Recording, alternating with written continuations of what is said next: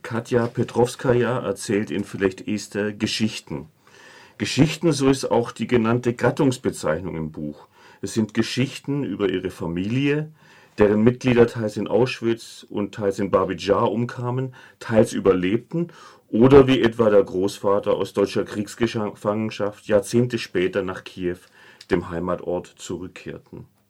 Es sind Geschichten, die vielleicht wahr sind, die auf einer, so Petrovskaja bei einer Lesung in Freiburg, auf einer schlampigen Recherche beruhen, so nennt sie das, auf jeden Fall auf einer subjektiven Annäherung an die Vergangenheit, an die Mitglieder ihrer ukrainisch-jüdischen Familie und deren Geschichten.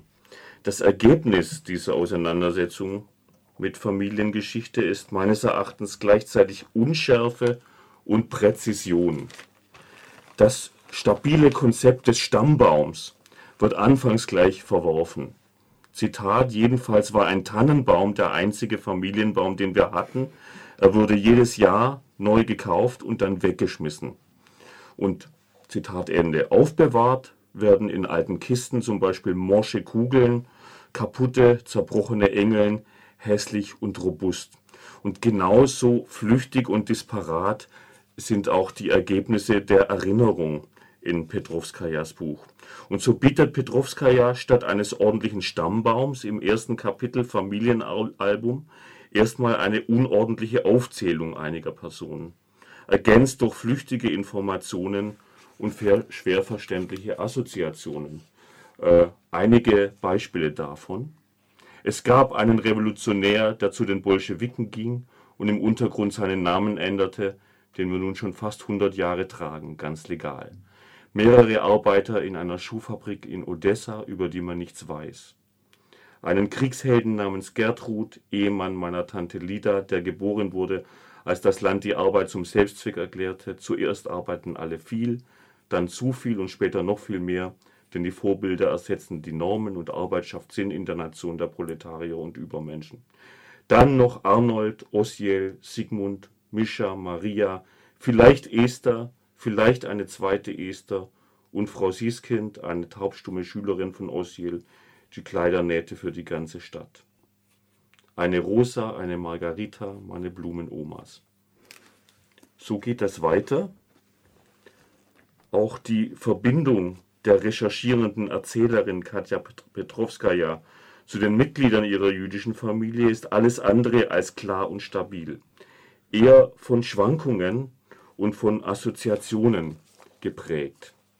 Denn ihre eigene Identität als Nachkomme von ukrainischen Juden äh, in Kiew, der Sowjetunion, abgeschnitten von den Überlieferungen ihrer Familiengeschichte, ausgewandert nach Deutschland, diese ihre eigene Identität ist alles andere als leicht bestimmbar. Sie schreibt ein deutschsprachiges Buch über ihre Familie, von der sie erstmal gar nicht so viele Informationen hat ähm, sondern die sie zusammenträgt und mit eigenen Erinnerungen äh, aus ihrer Zeit in Kiew anreichert.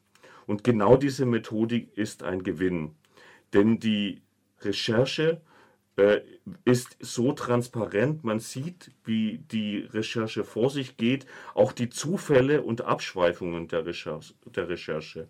Eine kontinuierliche Geschichte, eine kontinuierliche Geschichte lässt sich so nicht erzählen.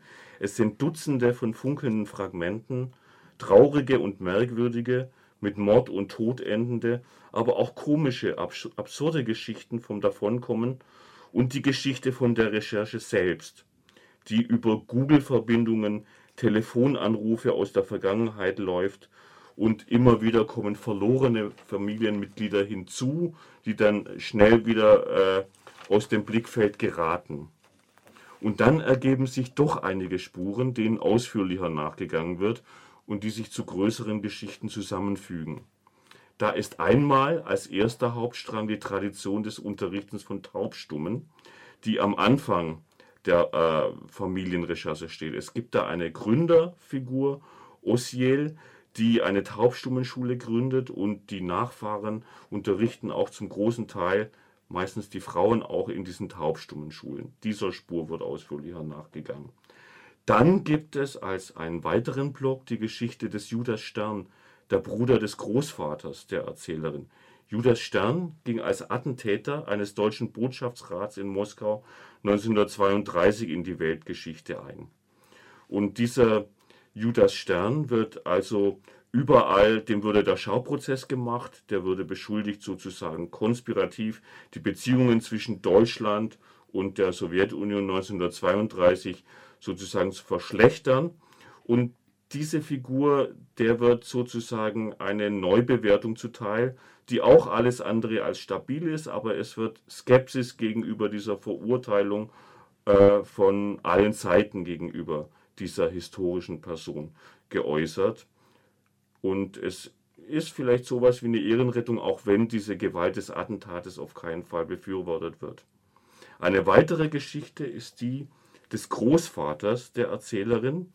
Der kehrt Jahrzehnte später heim aus deutscher Kriegsgefangenschaft nach Kiew und keiner weiß genau, warum er so spät heimkehrt.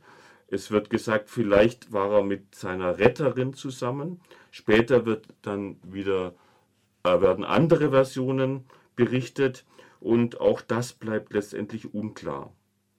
Also in diesen Geschichten geht die Erzählerin ihren eigenen Fragen nach.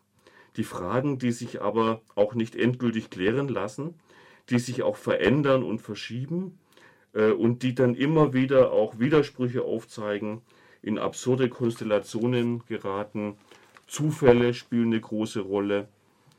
Jede, für jede Geschichte findet Katja Petrovskaja ihren individuellen Ton. Das ist mal ein Ton von Trauer, mal von Wut, manchmal aber auch von einer absurden Heiterkeit.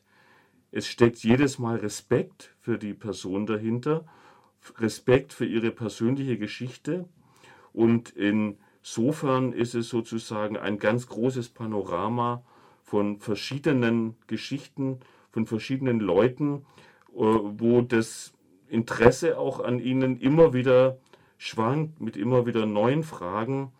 Ähm, ja, und meines Erachtens stellt es so die Konvention des Familienromans auf den Kopf. Und äh, diese Position der Fremdheit ist etwas relativ oder auch gänzlich Neues in, in der Geschichte dieser ja, erinnernden Familienaufarbeitung.